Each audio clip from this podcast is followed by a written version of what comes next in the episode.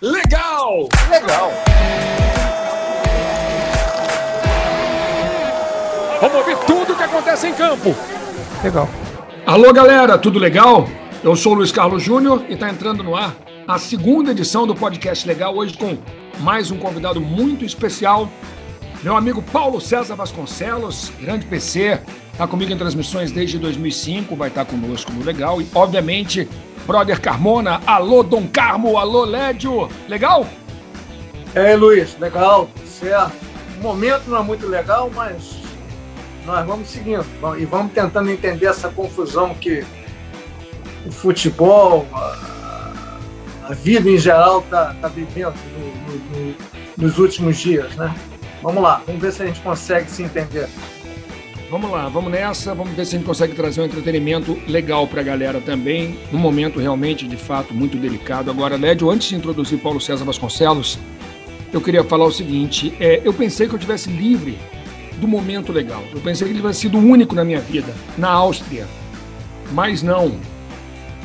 É, como aquele filme que a vida se repete, né? Que fica rodando em looping. Ontem, a questão legal voltou a existir na minha vida, só que o legal não era você, Lédio, era Paulo Nunes. Legal, e agora eu vou dar uma gastada. Sabe de quem o Vidote é pai, Paulo Nunes? Não. Do goleiro Paulo Vitor, goleiro do Grêmio. O Vidote é pai do Paulo Vitor. Ah, é? É. Legal. Como diz o Lédio, não, legal. Não, mais um legal não. Mais um legal não aguento. Chega. Essa foi boa. Parabéns. Pô, de novo. A, a, reedição, a reedição de Ivan o Terrível com Paulo Nunes. E o pior de tudo é que havia um cara comigo, um amigo, que morreu de rir e não me apoiou. Paulo César Vasconcelos. Alô, Paulinho, tudo bem? Salve Luiz, Lédio, a todos e todas. Muito legal estar tá, muito legal tá participando aqui. A sacada do Paulo Nunes foi genial ontem. Nada como estar tá trabalhando num trio de amigos, mas não poderemos jamais tirar a patente do legal do Lédio, porque ele foi o introdutor e o valorizador dessa palavra no vocabulário esportivo brasileiro, Luiz. É evidente. E mais, eu vou acionar Paulo Nunes por plágio. Sugiro que o Lédio faça isso, porque afinal de contas ele já tem direitos, ele já registrou legal, então o Paulo Nunes devia pagar royalties ao Lédio Carmona. Ah, deixa Ele vai falar legal agora. Deixa o Paulo, deixa o Paulo, deixa o Paulo. Paulo, eu cedo. Eu, eu cedo os direitos aí. Paulinho, semana passada o Lédio contou um caso de bastidor aqui, um caos o dia que ele foi confundido com Eduardo Bandeira de Mello. Ei. E aí eu queria que você contasse um caos pra gente. Algo inusitado, de bastidor, uma história curiosa. Pô, tem uma que é engraçada. sensacional. 1997, é, nós fomos fazer o sorteio da Copa em Marsella. Eu trabalhava nos canais ESPN Brasil. Estávamos eu, Milton Leite, José Trajano e Tostão. Fizemos a cobertura. E aí fomos jantar entramos num restaurante e quando o dono do restaurante, Tostão à frente, viu Tostão, Tostão, meu Deus, Copa de 70, ele era um chileno no restaurante. Copa de 70, que maravilha! Pelo amor de Deus, que craque, aquela seleção maravilhosa. Tostão, muito obrigado, muito obrigado. Quando ele olha para o lado, olha para mim, Jairzinho! Tostão e Jairzinho! Meu Deus, que emoção! Eu não desmenti. Ah, fez bem, eu fez não, bem, pô. Eu não ia estragar a emoção dele. Portanto, por uma noite eu fui Jairzinho num restaurante em Marselha. Paulo César Vasconcelos, o furacão da Copa. É. Mas naquela noite eu fui o furacão do copo. Ah! Olha só, amigos brevemente, que a gente possa se encontrar num jantar para celebrar esse momento de novo. Mas eu vou como PC, copos. Tá? Não vou como Jairzinho, não. Tá bom, tá bom. Mas aí, aí Eduardo Bandeira de Melo vai com a gente, tá tudo certo. Tá bom, depois do momento de descontração inicial, vamos entrar já, o Lédio já na introdução, já falou que os momentos não são bons, que a gente vive um momento muito delicado, de fato, com muita confusão envolvendo o futebol, nosso país, Copa América, etc. E, obviamente, CBF, né? Tivemos a Gabi e o Martins uma matéria brilhante, trazendo aí uma confusão terrível envolvendo o Rogério Caboclo, que foi afastado por 30 dias da CBF. E a gente já começa para entrar no tema ouvindo os áudios do presidente afastado da CBF, Rogério Caboclo. O coração tá no cabeção como pilotão. Essa mulher faz 26 anos. Já apaixonei, pirei por amor. Eu tinha te jurado que eu não ia falar sobre assuntos particulares. Ela tem dela, eu tenho meu. Isso é horroroso. Sabe o que, que eu sou contra? Nada. Senão parece que eu tô louco. Aí eu começo a falar um monte de besteira.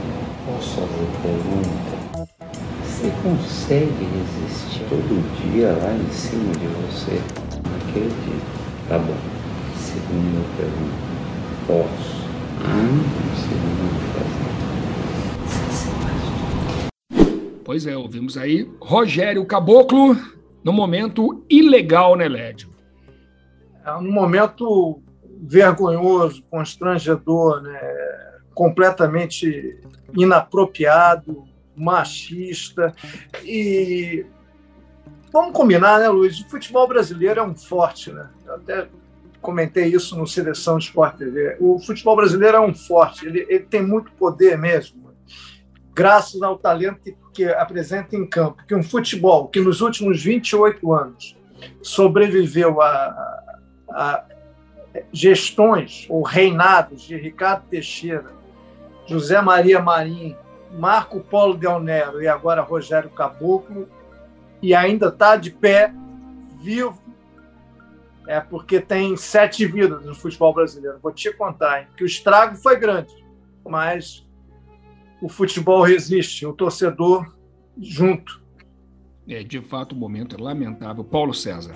Olha, Luiz e Lédio, é, é lamentável. Foram sete dias que abalaram o futebol. É, começou na segunda-feira com a definição do Brasil como país sede da Copa América, numa proposta levada pelo presidente afastado Rogério Caboclo ao presidente do Brasil, Jair Bolsonaro, e culminou no domingo com a divulgação dessas gravações.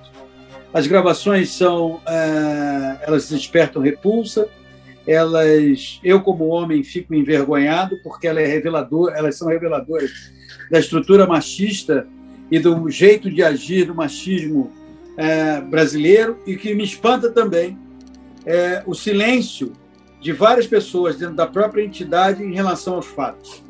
É, eu fico pensando se a ação do Comitê de Ética no último final de semana não foi resultado da pressão de patrocinadores e de partes da sociedade. Se talvez não houvesse a pressão de um e a indignação de outro, muito provavelmente Rogério Caboclo estaria exercendo o cargo. Até porque é, as denúncias não são novas, muito pelo contrário. Há relatos na reportagem feita pela Gabriela Moreira e pelo Martim Fernandes de que uma vez a funcionária estava na sala do presidente já sofrendo esse tipo de assédio moral e sexual e pediu socorro a dois diretores. Um perguntou se era necessário ele voltar, o outro foi é, até a sala e interrompeu, ela saiu da sala, ou seja, já tinha esse conhecimento de como agia o presidente. E, no entanto, dentro daquela ótica machista de vamos proteger, nos proteger, todos silenciaram. O caso vem à tona, o presidente é afastado, mas eu entendo que é muito mais grave do que isso. Eu entendo é que essa estrutura é que precisa ser revista. É esse modelo, essas escolhas, que termine o seu mandato. Ricardo Teixeira renunciou, Marco Polo Del Nero foi afastado, José Maria Marim foi encarcerado e agora Rogério Caboclo foi licenciado. Com fortes indícios de que Marco Polo Del Nero, apesar de banido do futebol pela FIFA, ainda representa uma figura forte no futebol brasileiro que ainda distribui algumas cartas na CBF, né? É, ele continua, pelo que as notícias que vêm da CBF, que ainda tem muita influência. Ele é padrinho do Rogério Caboclo, é, enfim, ainda usufruaria de, de, de benesses da, da, da, da entidade, como carro, motorista, esse tipo de coisa. Plano de saúde. Plano de Saúde, saúde, exatamente. Enfim, então, é, eu acho que, que, que, que, na verdade, acho que são tentáculos que a CBF criou através de- dos anos que ela, ela só vai conseguir se livrar deles arrancando definitivamente. Se for deixar Tem que haver uma ruptura se for abrupta. deixar- Senão não rompe. correr frouxo, eles vão continuar lá por lá. E, e- e não acredito que seja só o, o, o Del Nero, mas as notícias vêm só sobre o Del Nero. Mas eu acho que a influência é do, é do quarteto. Eu acho que a CBF, em nenhum momento, ela abriu mão, ela se, ela se livrou, se libertou do Ricardo Teixeira, nem do Marinho, muito menos do Del Nero. Não, é que fica muito claro, o Brasil é um país que tem um, um- um- pacto com atraso e gosta de andar em círculo. Esse é um hábito brasileiro, não apenas na esfera esportiva, em vários setores da sociedade brasileira. É muito bem. É, Rogério Caboclo está afastado por 30 dias, muito provavelmente, talvez nem reassuma a presidência. Essa é uma discussão. A outra discussão é o que é que se quer para a CBF, o que, é que vai mudar ali. E aí, dentro desse contexto, está a seleção brasileira, que me parece que, embora ah, seus jogadores não tenham, quando é, eu diria que obliquamente se manifestaram, porque eu não vi nenhuma manifestação de forma objetiva, eu vi manifestações oblíquas, é, que é o movimento dentro da seleção brasileira, ele provocou é, esse, essa ruptura que você falou, Luiz, que entendo ser uma ruptura com o caboclo, mas não com a ideia que ele representa. Não sei se eu estou sendo claro para você e para o Lédio e para quem no, nos ouve, entendeu? Rompe-se com o caboclo, mas não rompe-se com a ideia. Se você fizer um- uma radiografia do, comportamento dos jogadores da própria comissão técnica da seleção brasileira durante toda a pandemia, em nenhum momento eles expressaram muita. é, se expressaram, se manifestaram sobre a pandemia e sobre a, a- a- a desgraça que tomou conta do nosso país nos últimos 15 meses.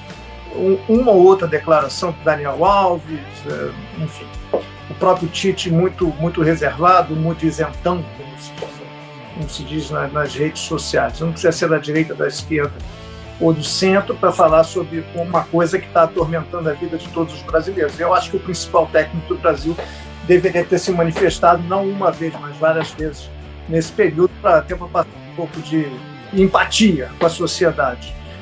Já os jogadores também. Então, eu acho que se vier amanhã é, é, nesse manifesto algo ligado à pandemia, vai me parecer um contrassenso, algo inesperado. Mas vamos aguardar. Vamos aguardar na próxima semana, no próximo, no Equador, próximo né? podcast, a gente repercute o conteúdo do manifesto, Luiz. Bom, agora o legal vai falar de campeonato brasileiro. Galera, que sapatado Fortaleza deu no Internacional, hein? É, Paulo César diria que foi uma goleada que rótulo. A PEC Iaiá em barriga, rótulo Gold. E eu te diria o seguinte: o... foi um confronto de dois técnicos é, que vieram de fora. O argentino Voivoda contra o espanhol Ángel Ramírez. O argentino Voivoda, é, ele pegou um time que estava inseguro, que não estava rendendo e começou a fazer esse time render. O espanhol Ramírez pegou um time que tinha sido vice-campeão brasileiro, que perdeu o título na última rodada, é, treinado por alguém que tem história naquele clube, totalmente identificado pelas con- conquistas que teve naquele clube e no modelo que deu certo. Então, a minha questão, Lédio, Luiz, é a seguinte: o Ramírez não está sabendo impor as suas ideias. Ele está querendo ignorar o passado recente que deu certo. E aí, os jogadores do Internacional não estão nem um pouco confiantes no que o Ramírez está querendo im- implantar. Porque o Ramírez está tirando eles de uma situação onde tudo deu certo e colocando numa outra onde vai ser difícil esse processo de adaptação. E talvez ele esteja fazendo isso com rapidez demais. Bom, antes da opinião do LED, vamos ouvir a voz bonita de Eduardo Moreno. Alô, Moreno. Moreno narrando os gols da goleada do Fortaleza. Fala aí, Moreno. Vai para cobrança da falta o Lucas Crispim. É de longe, correu para a bola, Crispim bateu na trave, olha o rebote! Gol não marcado, impedimento do Tite. Lance em revisão, lance em análise. Gol legal, impedimento, decisão tomada. Gol do Vido, Fortaleza Tite. Aproveitando o rebote com todo, toda a demora, com toda a expectativa criada, finalmente pôde comemorar. Paralisações, vamos ver o Crispim levantou para a área, o desvio!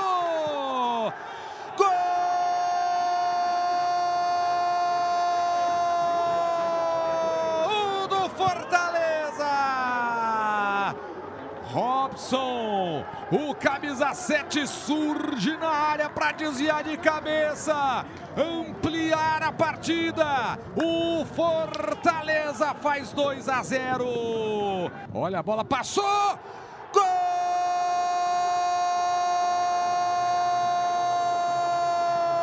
Gol do Fortaleza! Iago Pikachu, camisa 22 no comecinho do segundo tempo. Cobrança do lateral do Tinga. O Moisés sobe, não acha nada. E o Pikachu bate de primeira para fazer um golaço no Castelão. Pikachu e o Fortaleza faz 3 a 0 sobre o Internacional. Pelo meio, agora o Patrick acaba sendo desarmado e a defesa do Inter exposta. Vem o Robson, preparou, passou pelo Cuesta, rolou! Gol!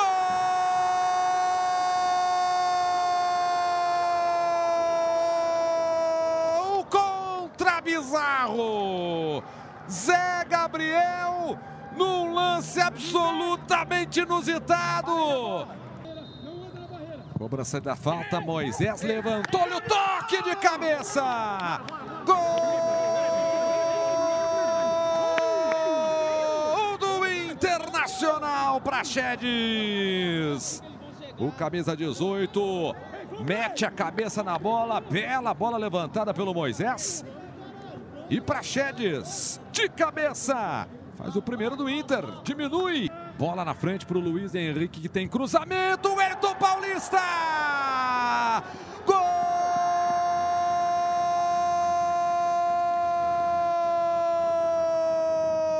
do Leão do Pici!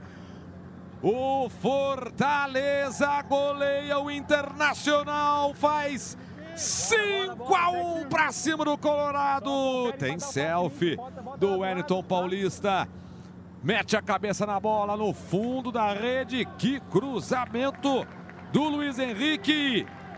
E o Marcelo Lombo, ó, não pôde fazer rigorosamente nada. E o Wellington Paulista aumenta a goleada. 5 a 1 a maior da história do duelo. Ô, Lédio, só a expulsão explica? Não, não, não. não. A expulsão do, do Pedro Henrique eh, agravou a situação evidentemente facilitou as coisas para Fortaleza. Para começar, um jogo hoje entre Fortaleza Internacional não tem favoritismo de ninguém, é um jogo aberto. Então, Fortaleza conta praticamente todos os times brasileiros. Fortaleza, Ceará, Atlético Goianiense, o campeonato é muito igual, assim como a Série B. Acho que o Flamengo está um patamar à frente, ou de dois patamares à frente de alguns times. Os outros são, e o Palmeiras, os outros são são confrontos iguais. Mesmo se o Fortaleza ganhasse do Flamengo, não, não daria para dizer que é uma surpresa. Então, esse é um ponto. Agora, é surpresa o Inter perder como perdeu, por 5 a 1 E, além de tudo que o PC eh, já falou, a, a questão do, do Inter, é, é, primeiro que é um time caseiro, né? um time que só consegue se, se, é, se dar bem dentro de casa. É, mesmo tendo empatado com o Alves Red por 0 a 0 e vencido o Olímpia. Mas o Olímpia, a vitória fora de casa foi uma vitória pontual, foi uma exceção, não foi a regra. E é, tem algumas questões, só acrescentando ao que disse o Paulo, o Miguel Anjo Ramírez, ele tem obrigação de resolver. Eu, eu não gosto de usar muito o termo obrigação, mas nesse caso é obrigação. Porque ele recebeu o Inter com dois jogadores que eram fundamentais para o Inter. E que e, esses jogadores não conseguem jogar com ele. Que são Patrick, que tudo bem, esse ficou machucado um bom tempo, mas quando estava bom, não estava jogando bem com, com o Ramires, muito menos o Edenilson, está jogando muito abaixo, muito abaixo. Então, para começar a recuperar o que era o Inter, o que pode ser o Inter, ele precisa recuperar esses dois jogadores.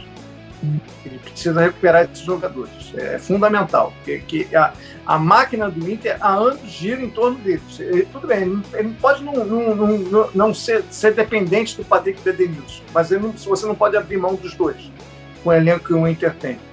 Então o Ramires precisa entender algumas coisas, não sei se é teimosia, não sei se é convicção, mas eu acho que o Inter tem que bancá-lo, tem que investir no trabalho dele, mas ele tem que dar respostas. Quem ficou pistola dessa foi o Dunga, ex-jogador, ex-técnico, ex-ídolo colorado. Vamos ouvir o Dunga no Legal.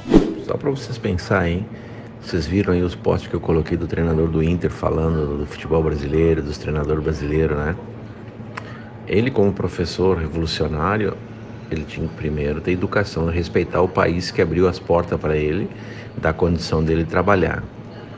E aí os meus pontos de vista, tá? Ele é tão bom que não trabalhou no país dele, foi trabalhar fora. É, os principais times do país dele têm treinadores estrangeiros. Isso que eles foram revolucionar, que eles sabem tudo. Ele tem 100 jogos na primeira divisão como treinador. Ele quer ensinar o Brasil. Aí ele desrespeitou os treinadores do Inter, que jogava por uma bola, que tinham sorte. Não, o Inter tem o treinador que foi campeão invicto do Campeonato Brasileiro, que não vai acontecer mais. Tá? Ele tem o treinador que foi campeão mundial, que é o Abel, Abelão, ganhou do Barcelona, que era a maior estrela. Ele está na cidade onde tem dois campeões mundiais. Dois campeões mundiais que ganharam de time da Alemanha, que ganharam do Barcelona, que é do país dele, né? Mas independente da qualidade dele, se ele é bom, se ele é ruim, ele como professor, ele tinha que respeitar a história e o país que abriu as portas para ele. E vir dizer que está tudo errado. Então ele diz, ele diz para nós, ah, o campeonato, o, é, é, muitos jogos. Ah, é só para ele, para os outros, outros treinadores brasileiros não é. Pros outros, não, não tem esse problema. Mas, vamos agora um pouquinho mais, mais forte. Com o Abel, o Edenilson jogou muito. Com o Abel, o Yuri foi goleador. Com o Abel, o Patrick jogava muito. Com o Abel, o Cuesta jogava muito, era o melhor zagueiro do Brasil. Uh, o Yuri era o artilheiro. Agora todos esses jogadores não estão jogando. Não adianta tu falar em Ferrari se tu não sabe dirigir a Ferrari. Deixa eu falar com o meu piloto Led Carmona, um especialista em automóveis velozes. Na primeira parte, eu, não, eu, eu, eu, eu, eu confesso que eu não tenho como dizer que eu não vi o, o Ramires falar isso, que estava tudo errado. Que, é, eu não vi essa entrevista. É, a introdução do, do, do Dunga, vi ele falando isso. Mas quando ele começa a falar individualmente dos jogadores do Inter, ele faz com o que eu falei antes. Entendeu? É, é ele tem que recuperar esses jogadores. Tá? Agora, eu queria falar um pouquinho do Fortaleza também. Paulo César, eu já perguntei ao Lédio antes. Você sabe a, a, qual é a evolução do Pikachu? Em números, eu não tenho não, não, de Não são números, não. Falando mas... do desenho animado. Que o Pikachu evolui. Aí você me pegou, porque eu sou do tempo, eu sou do tempo dos Jetsons, Flintstones. Flint. Desenhos é, bons, hein? Eu, Pikachu pra mim. É, eu já. Quando surgiu o Pikachu, eu já estava na estrada. Lédio, qual é a evolução mais. do Pikachu? A evolução do Pikachu é a seguinte, Luiz. É. O, o, Não, o time aí, do Fortaleza é muito melhor que o do Vasco. Então, o Pikachu fica muito mais fácil. É muito melhor que, do que o de 2020 do Vasco e é muito melhor que o de 2021 do Vasco. Então, o Pikachu fica bom. Agora, a origem do desenho, eu não, não gosto de desenho animado. Momento ranzinza. O Pikachu evolui para o Raichu através da Pedra do Trovão. É isso aí. Aí vai falar legal agora. Deixar no vácuo, não vou falar nada. Vamos falar agora de um outro clube que estava muito pressionado, mas que venceu. Kleber Machado narra pra gente agora o gol da vitória do Corinthians sobre o América. Pênalti marcado, pênalti checado, pênalti vai ser cobrado. Fábio Santos na bola, Matheus Cavicchioli no gol. O Corinthians pode abrir o placar no Estádio Independência em Belo Horizonte. O jogo chega a 29. Fábio Santos partiu, pé esquerdo na bola pro gol!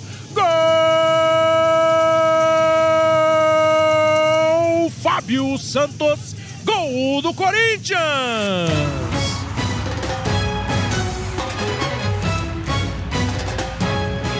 Pra dar uma aliviada na tensão! Leandro Boi, saudade de você, meu irmão. Vai com Deus. Mandou be- ah, pra família, papai te ama, papai te ama, e o papai foi lá e meteu o pé esquerdo na bola. Bateu firme, bateu forte, deslocou o Matheus Cavicchioli, bola pro fundo do gol. Fábio Santos, camisa 26. O Corinthians abre o placar. Aí o gol do Fábio Santos com o Kleber Machado, o Corinthians tira um peso das costas, Primeiro né? queria fazer uma enquete. Quem bate melhor pênalti? Gabigol, Fábio Santos ou Edenilson? Pela ordem, eu voto em Gabigol, Edenilson e Fábio Santos. Essa é a minha ordem. Eu, a minha ordem é Gabigol, Fábio Santos e Edenilson, porque Edenilson É, sempre faz uma punição. É, eu acho que o Gabigol bate E você, Led? né? Mas, é, é, O Fábio Santos é mais, é mais simples. Eu vou com o Fábio Santos também. O Edenilson dá nervoso. Vai sempre no alto. Bate bem, Ah, mas ele bate bem demais. Ô, Luiz, é, o Corinthians foi eficiente, cara. Agora não vai poder ser assim o tempo inteiro. Vai precisar de algo mais. Bastou para esse domingo. Bastou porque o América, diferentemente do Fortaleza, ele me surpreende mal nesse início. Né? O América tá, tá- não faz gol a quatro. Não faz gol a quatro jogos, tá, tá, tá, tá, tá um jogo muito previsível. Eu esperava mais do América nesse início. Mas como a gente ainda tem muito campeonato, eu, eu, eu sempre acredito que o Lisca vai conseguir arrumar um América no. Para, para, o- para o momento, depois de ter perdido, ter levado aquela tupelada do Atlético Goianiense na Copa do Brasil, o que, que o, o Silvinho fez? Ele recuou um pouquinho nos seus conceitos, foi mais conservador, voltou ao time, o Cantídio, voltou Fábio Santos, voltou Gabriel, é, ele botou o Cantilho quase como um terceiro zagueiro, fazendo a saída de bola, botou o Gabriel com o Rony protegendo a defesa, Luan como falso 9, o, o Arauz de um lado e o, e o Mosquito do outro. E jogou por uma bola. Achou o pênalti no final, no, no- final do primeiro tempo, no segundo tempo soube se defender, contou com a falta de inspiração, momento ruim do, do América e venceu o jogo mas está longe de ser um time que empolga o torcedor, continua sendo um time com cara de meio da tabela ali, para décimo segundo. Não, não vejo muita coisa se o Corinthians não conseguir dar uma guinada ainda mais brusca. E o América, eu prefiro esperar um pouco. Eu não- nunca achei que o América fosse bater e voltar, e continuo achando que não vai bater e voltar para ver. Mas prefiro esperar mais um pouco. Eu fazer uma pergunta. O Gustavo ganhou. O Gustavo voltou a ser mosquito? Não, eu que chamei ele de mosquito sem querer, cara. É Gustavo Silva. Não, mas na, transmi- na transmi- na transmissão, não, mas na Ah, transmissão não tá sei, falando não Gustavo sei. Mosquito. Eu tô levantando essa porque eu fiz o jogo com o PC, o jogo do Cuiabá, por exemplo. Acho que o Rafael voltou a ser papagaio. Não sei se o Gustavo voltou a ser mosquito. Eu ouvi isso na transmissão, que ele pediu para ser Rafael Elias. É, a Júlia Guimarães o- falou, né? O pessoal da imprensa lá, os torcedores só, chamam de papagaio. chama de ele papagaio. que aceitou, enfim, desistiu do pleito. Mosquito, papagaio e rato. Mos- Mosquito, papagaio e rato, né? Isso. Mas o rato tá foi embora, foi pro Japão. Como é que é rato? Como é que é rato em japonês? Pois é. Ratojima. Legal. Mas o Paulo César defende apelidos no futebol brasileiro. Realmente, hoje todo mundo tem nome composto, né? Não, eu acho que assim, não- é, é, além daquele, daqueles versos do Caetano Veloso, Minha Língua, Minha Pátria, eu acho que tem algumas coisas que são nossas e a gente não deve abrir mão delas, é, não é? É, E apelido é uma, uma coisa nossa. Agora, evidentemente, também é, você tem que saber se o cara se sente à vontade com aquele, apelido. Nosso futebol, o nosso futebol tem uma tradição de grandes jogadores com apelido. É diferente é, do Argentino. futebol alemão, o argentino. Se bem que Tem o um jogador apelido no meio, né? É. Tem sempre um apelido. É, o Messi é pulga, né? Na pulga. É, Maradona é pibe. É, é Lobo Fischer, Botafogo. que jogou no, no, no, no Botafogo. É, é, na no Uruguai é Louco Abreu, enfim. É, mas aqui no Brasil, se o cara hoje em dia, e nós temos que respeitar sempre é, a individualidade das pessoas, se o cara se sente incomodado, é Eu fui ver um jogo do, do Barcelona, eu estava na Argentina, o Lédio estava até comigo nessa, a gente foi fazer Libertadores na Argentina. Tava vendo o narrador argentino narrar o jogo do Barcelona, o Messi pegou na bola, foi mó barato, querido. La pulga, la pulga, la pulga, la pulga, la pulga. E o Messi não solta a bola e ele la pulga, la pulga, la pulga. Foram uns 700 la pulga até o Messi chutar a bola no gol. O cara narrou assim o tempo todo. E tem isso, né? A situação do apelido, a situação do apelido tem que agradar o jogador. Eu vou dar só um exemplo, o exemplo do Léo Pelé, que pediu para não ser Pelé porque o Pelé era por causa da semelhança física dele com Edson Arantes do Nascimento. E aí começaram a comparar a bola, e não era isso. Nem por, por favor, É muito- chamar de Pelé. Pode falar, pessoal. Não, rapidinho. O- os, os argentinos, todos nós já participamos de cobertura. Os jornalistas argentinos às vezes chamam os jogadores, é, não que eles levem um apelido a campo, mas o cara tem um apelido ali e na hora de abordar eles abordam pelo apelido. Não que isso É seja praticamente o nome é dentro de campo, na latina né, do apelido. Praticamente todos os jogadores argentinos e uruguaios eles têm um apelido. E, e a imprensa usa muito o apelido. É, quase todos. É difícil ter algum que não tenha um apelido. E, e, por exemplo, Cabo Verde, que, que, é, que é a cultura portuguesa, né, que é um- uma colônia de Portugal. Eu fiz o jogo sábado, já tinha feito outro jogo de Cabo Verde há alguns anos. É, é, vários jogadores têm apelido e assumem um apelido. O goleiro é vozinha, né? O goleiro. O técnico é, o, o técnico é o Vozinha. Tubista, tem um Cuca no meio-campo. Da Europa, Portugal tem o Pisa. Portugal tem alguns também que, que eles usam apelido. Os espanhóis usam muito apelido. Da, do leste europeu, eu só conheço um jogador com apelido, que é aquele Plástico- Plaskovski da Polônia, que é chamado de Cuba, né? Que eles chamam de Cuba, porque o nome é tão grande que até eles desistiram no nome do cara. Repete, nome. Lédio. Qual é o nome do cara?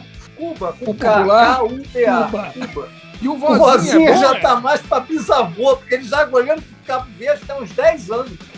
Ele tem 33 anos, já é quase bivozinha. Depois dessa introdução do- dos apelidos, o gol do Fluminense, o Fluminense venceu.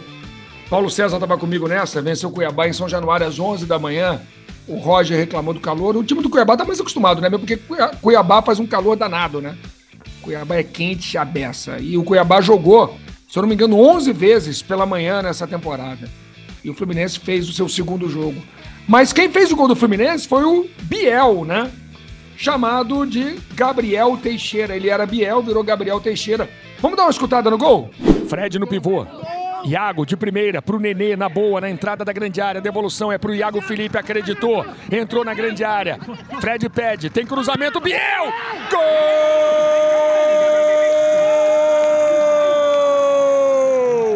É do Fluminense! Gabriel Teixeira! O Biel! O Fluminense marca o primeiro! Gabriel Teixeira! Gol de Gabriel Teixeira, o Biel, PC. Jogador altamente promissor, assim como outros jogadores que o Roger tem utilizado, como o Luiz Henrique, o Kaique, são todos eles promissores. A gente não pode tratá-los como jogadores prontos, muito pelo contrário, jogadores que ainda precisam é, aprimorar algumas características e, e, é, trabalhar outras, mas é, o Fluminense tem uma combinação muito interessante, porque ele pega veteranos que começaram a atuar na época do Vozinha e pega também e mistura com jogadores é, adolescentes praticamente que essa combinação está sendo muito interessante para a equipe do, do Fluminense. E o Fluminense, nós comentamos sobre isso na transmissão, Lédio, eu e Luiz, e o Paulo Nunes, o Fluminense faz uma coisa interessante. Muitas vezes eu vejo nas análises sobre futebol, é, e eu e você já conversamos sobre isso, pegam os números e não olham para os números da maneira que eu entendo deveria ser olhado. O Fluminense no jogo contra o Cuiabá em nenhum momento teve mais posse de bola, mas foi uma equipe muito mais objetiva que o Cuiabá. Porque o fato de você ter posse de bola não significa que você está mandando no jogo. O fato de você ter posse, mais posse de bola significa apenas que você tem mais posse de bola. Agora, o que, que você faz com isso? E o Cuiabá foi uma equipe inoperante. Ela teve mais posse de bola, o Luiz até observou. O primeiro chute do Cuiabá, gol no primeiro tempo, foi aos 42, né, Luiz? É, assim longe, exatamente. Né? A, a, essa questão dos números é muito importante. Você tem que contextualizar os números. Né? E às vezes o número aparece na sua frente e ele é uma mentira. Não que o número não seja exato, mas é, é, ele acrescenta pouco ao jogo. Às vezes até o próprio número de finalização, ah, o time tal tem 10 finalizações, o outro tem 3, mas as três que o outro é, Chutou tudo longe, né? Teve, Chutou 10 bateu na longe. trave, a outra goleiro fez um milagre e a outra passou triscando a trave. As outras 10 foi tudo um peteleco que o goleiro pegou, mas conta 10. Entendeu? Então você tem que você tem que olhar o jogo e ir olhando o número ao mesmo tempo e vendo se vale a pena usar ou não. É igual quando a gente se prepara para fazer um jogo. Você leva um calhamaço de 10 páginas pro jogo. Você usa uma, entendeu? Você não vai conseguir, senão você vai passar o jogo dando informação, não vai narrar o jogo. É a mesma coisa. Você tem que, você tem que ir editando o seu material, né? Você, você vai fazendo uma edição virtual ali enquanto o evento acontece. Agora, o Roger reclamou muito do calor. Diz que o Rio de Janeiro não é Londres. Então, foi, foi um, jogo, um jogo difícil, né? Num horário ruim, né? Que o adversário está mais habituado que, que a gente jogar, né? E às vezes me parece que o, futebol brasileiro pensa que está em Londres, no inverno de Londres, jogando às 11 da manhã. Uma coisa é você jogar, você jogar às 11 da manhã em Santa Catarina, né, no Paraná, no Rio Grande do Sul, no inverno. Né, outra coisa é jogar no Rio de Janeiro, né, no Nordeste. Um desgaste muito grande. É, na verdade, assim, é, o protesto do, do técnico, ele é, válido. Agora, é sempre bom entender que os clubes concordam em jogar nesse horário.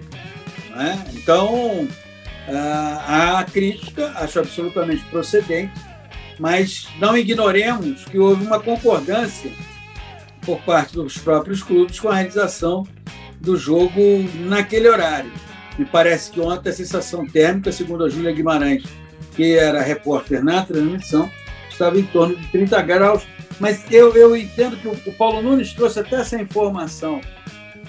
O jogo 11 da manhã, independentemente da questão da temperatura, ele também impacta caras, né? no hábito do jogador. É, porque tem jogador, como o Paulo Nunes até lembrou, que aí às 7 da manhã você está comendo macarrão. Mas você não está no Japão, você está no Brasil. Então nem todos conseguem é, se adequar à mudança necessária. Acordar cedo, porque a gente pensa às vezes que todo jogador ah, vai dormir 10 horas da manhã. o jogador também tem insônia, tem ansiedade, pode demorar a pegar no sono. Não necessariamente. Desculpe, Paulo, é que não é todo mundo que é como o Paulo César, que acorda às 5, toma é banho frio e vai correr, né? Então, eu poderia jogar às 11 da manhã mole, mas não sei se você e o Led. Olha só, nos causos da bola, Paulo César e eu em Vex, na preparação para a Copa do Mundo de 2006. Um frio na Suíça espetacular. E nós tínhamos que fazer as transmissões do treino do Brasil, então a gente se encontrava umas 8 e meia da manhã, no café da manhã, para ir para o treino, que o treino começava às 10, a gente ia fazer a transmissão do treino. É terminaram aquela roda de Aí bobinho. Terminaram a roda de bobinho, mas vamos nessa. Tá lá, tem rodou pra, fulano para Beltrano, aí invadia. Aí uma maluca invadia para beijar o Ronaldinho, a gente tinha que narrar a invasão. É, mas vamos lá. Mas aí às 8 horas da manhã, Paulo César Vasconcelos com uma cara de sono horrorosa, um frio, aquela coisa, briguei para sair da cama. E aí, acordou agora? Eu acordei. Não, porque eu acordei às 5, tomei um banho frio, corri aqui em volta do lago, amigo registrou, filmou. Não, então eu não acredito. É verdade, pior que é verdade. Olha, isso aí não era nada. O duro era narrar, comentar a roda de bobinho. E aí, depois da roda de bobinho, Led, ficava o Ronaldinho Gaúcho com o Júlio César no gol. Não, aliás, Ronaldinho e o Júlio César vendo quem acertava o travessão. E tava lá e o a transmissão acabava, né? Os caras ficavam brincando de jogar bola no travessão. Uma fome, frio. Já foi uma Nossa, evolução, porque na época do Branco, o Branco tinha mania de acertar a bola na imprensa, né? Vou acertar aquele lá hoje. Aí eu já sabia, já ficava só olhando pra ele. Pra onde o branco vai, eu vou pro outro lado. Oi, o branco era perigoso, a bolada do branco. Já vi ele nocautear uns três coleguinhas. Era de Pô, propósito, ele que não, mas eu tenho certeza que era, cara. Ele só acertava, ele mirava, de sacanagem. Era o seguinte, né? Ele, ele olhava lá, a resenha dos jornais, olhava notas do Globo. Quem é que deu essa nota? Ah, foi o Paulo César Vasconcelos? Vou dar Não, uma bolada o Vasco, nele. O Vasco tinha um zagueiro na época, eu era setorista. teve muito. O sonho dele era acertar uma bolada em mim, cara. Mas eu não vou falar o nome dele, não. Ele não acertou. Mas não, você, eu dava nota que baixa pra ele, que ele era muito ruim. Ele parou de jogar e não conseguiu acertar a bolada pra mim. Então, em mim. Então, se ferrou. Tá até agora tentando acertar uma bolada. então, Lédio... Zagueiro ruim. Não vou falar o nome. Lédio, conceitos, o homem das notas. O que foi legal na semana? Na semana, eu acho que muito legal foi a atuação do Atlético Goianiense contra o contra o Corinthians. A, a, é muito legal ou legal, você quer saber?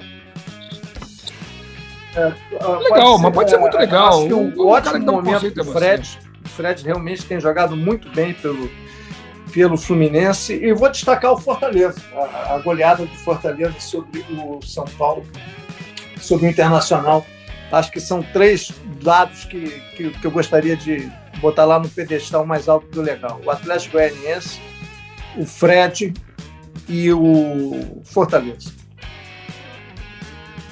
E legal, o e legal para mim são os amistosos, da, os jogos das eliminatórias, todos chatos, insuportáveis de se ver. Está muito chato ver jogo de seleção.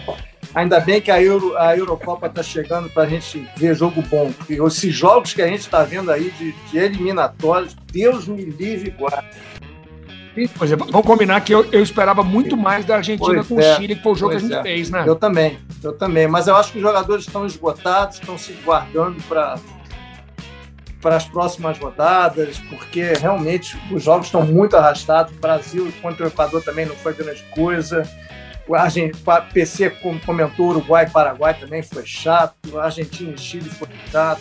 São todos jogos ótimos de se ver, você tem muita expectativa, mas não sei se foi azar o nosso, foi tudo muito ruim. Paulinho, prazer ter você conosco aqui. Muito obrigado pela sua participação na nossa segunda edição, tá, amigo? Ô, Luiz, eu só queria dizer que o episódio muito legal dessa semana foi a denúncia da funcionária da CBF. Porque imagina, a gente não tem nenhuma ideia do que essa mulher sofreu, do que essa mulher foi oprimida, do que essa mulher foi maltratada. Então, ela ter tido a coragem de primeiro mostrar que dignidade não tem preço, porque lhe foi oferecido 12 milhões de reais para ficar de boca calada.